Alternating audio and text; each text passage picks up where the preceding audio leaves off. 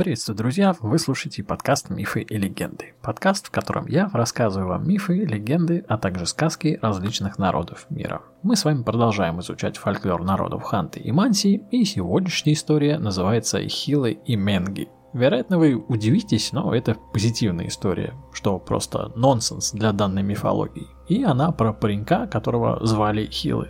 Нет, не про того, что было у нас буквально в позапрошлой главе, хотя про того тоже есть еще одна история, а про того, который жил также с бабушкой, но в этот раз отправился в опасное путешествие и, как говорится, затащил против кучки людоедов. А Мэнк с хантийского – людоед, если вы вдруг забыли. Да и все мы прекрасно помним, что Хилый тоже вроде как с хантийского, как бабушкин внук. Так что все закономерно.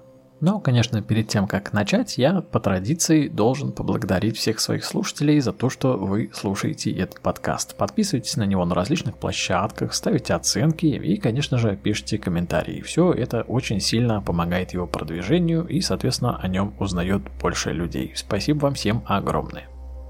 Итак, Хилы и Менги. Жил, значит, когда-то паренек по имени Хилы в дремучем лесу и на берегу речки. Жил не один, а с бабушкой, и досталась им в наследство одна бревенчатая избушка. В этой избушке у них постоянно горел костер, и так как жилище было никуда не годное, у них от дыма слезились глаза. Да и дом был изнутри весь покрыт сажей, так как из вентиляции у них было только одно окошко, которое зимой закрывали льдиной, а летом затягивали оленей шкурой. Паренек большую часть времени на улице проводил, играл с собакой и катался с горок. Шли дни, он рос и уже начал на охоту выбираться. Сам делал себе стрелы, лук и ловил куропаток и уток. «Ты, внучок, не ходи вверх по течению», — говорила ему бабушка. «Лучше вниз ходи. Там, мол, и безопаснее, и улов лучше. Скоро найду я тебе невесту, а сама состарюсь и буду дома сидеть, да и ваших детишек нянчить». Нормально бабушка такая невесту еще пойдет искать. Но, как известно, запретный плод, он всегда сладок, и внук задумал потихоньку разузнать, почему так бабушка его боится туда пускать. Нарубил ей, значит, дров, заготовил немного еды и отправился вверх по течению. И вот, значит, шел он какое-то время и набрел на огромный дом из отборной древесины.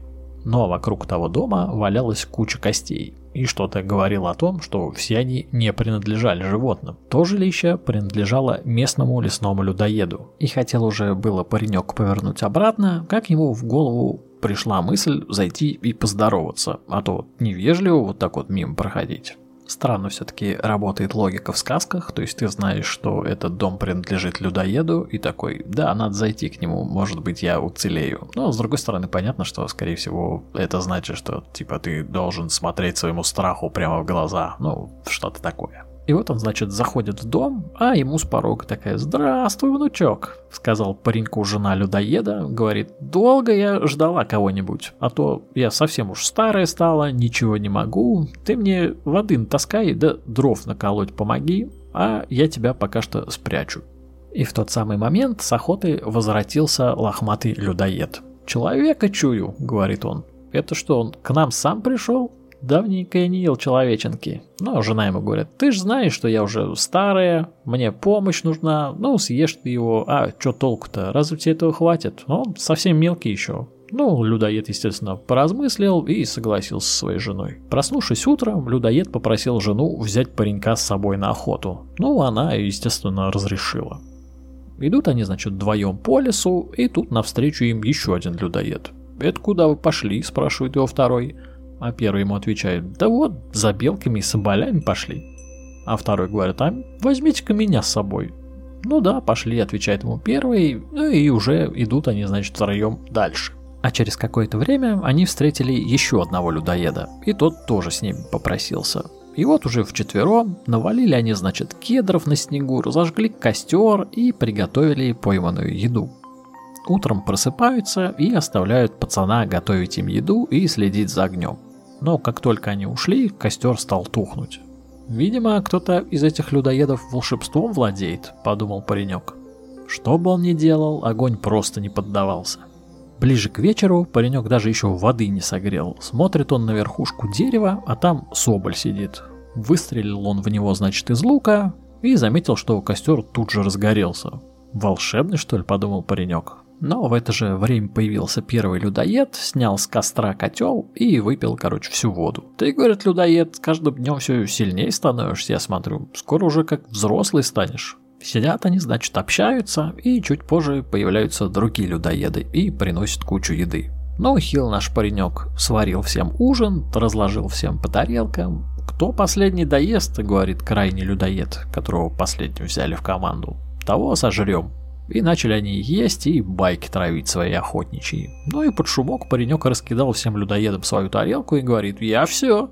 Удивились тогда людоеды, но никого, конечно же, есть не стали. Еще бы, ведь для этого, видимо, все и затевалось. Так продолжалось еще три дня. Ну а на четвертый день собралась вся эта компания домой. Собрали они, значит, всю свою добычу в общую кучу, и паренек добавил в их кучу еще несколько шкур, которые он подстрелил сам. Ого, говорят людоеды, ты с нами на охоту не ходил, но даже на месте умудрился добыть шкуру. Красавчик просто. Ты сейчас, наверное, и взрослого человека сам одолеешь. И решили, короче, людоеды раскидать всю добычу на всех. Ну а после двинулись в путь. Дошли они до того места, где встретили крайнего людоеда, и он говорит, ладно, народ, я тут осяду. В подарок за то, что кормил нас и вложился в общак, я дарю тебе свою долю, пацан. И ушел. Дальше также поступили и остальные людоеды. Тяжела ноша стала пареньку, ноги вообще не слушались. Но тут где-то заиграла музыка из Рокки, и паренек вспомнил, как бабушка ему когда-то рассказывала, что нужно вспомнить священную кошку и попросить ее сделать ношу легче перышка. Естественно, он так и сделал, и о чудо, его груз буквально спал с плеч, и дотащил он все это до своей бабушки без каких-либо вообще проблем. Залез он, значит, на крышу избушки, заглянул внутрь, там бабулька лежит, и последний огонек в костре тлеет. Ну, пацанчик набрал снега и сбросил снег на огонек. В начале истории же у него и дымохода-то не было, откуда он появился. Ну, бабушка, естественно, в слезы, мол, пока мой огонек горит, я знаю, что мой внук жив, и, короче, давай реветь. Но тут дверь распахнулась, на пороге стоял ее внук, обнял он бабушку и говорит, о, волшебный соболь, осчастлив мою бабушку. И тут же бабушка помолодела сразу лет на 40 и превратилась в прекрасную женщину. Вот так, говорит внук, ты меня не пускала в те места, а я сходил, и он сколько добычи принес. Мне людоеды все это отдали, что у них было. А бабушка ему отвечает, да, я ж тебе не рассказывала, твои родители от этих людоедов погибли, а тебя бы ждала такая же участь, если бы ты слабее их оказался. Ну а ты проявил себя, и вот тебе результат. С тех пор людоеды забыли дорогу к людям, ну а паренек зажил дальше с помолодевшей бабулькой. Такая вот у нас сегодня история.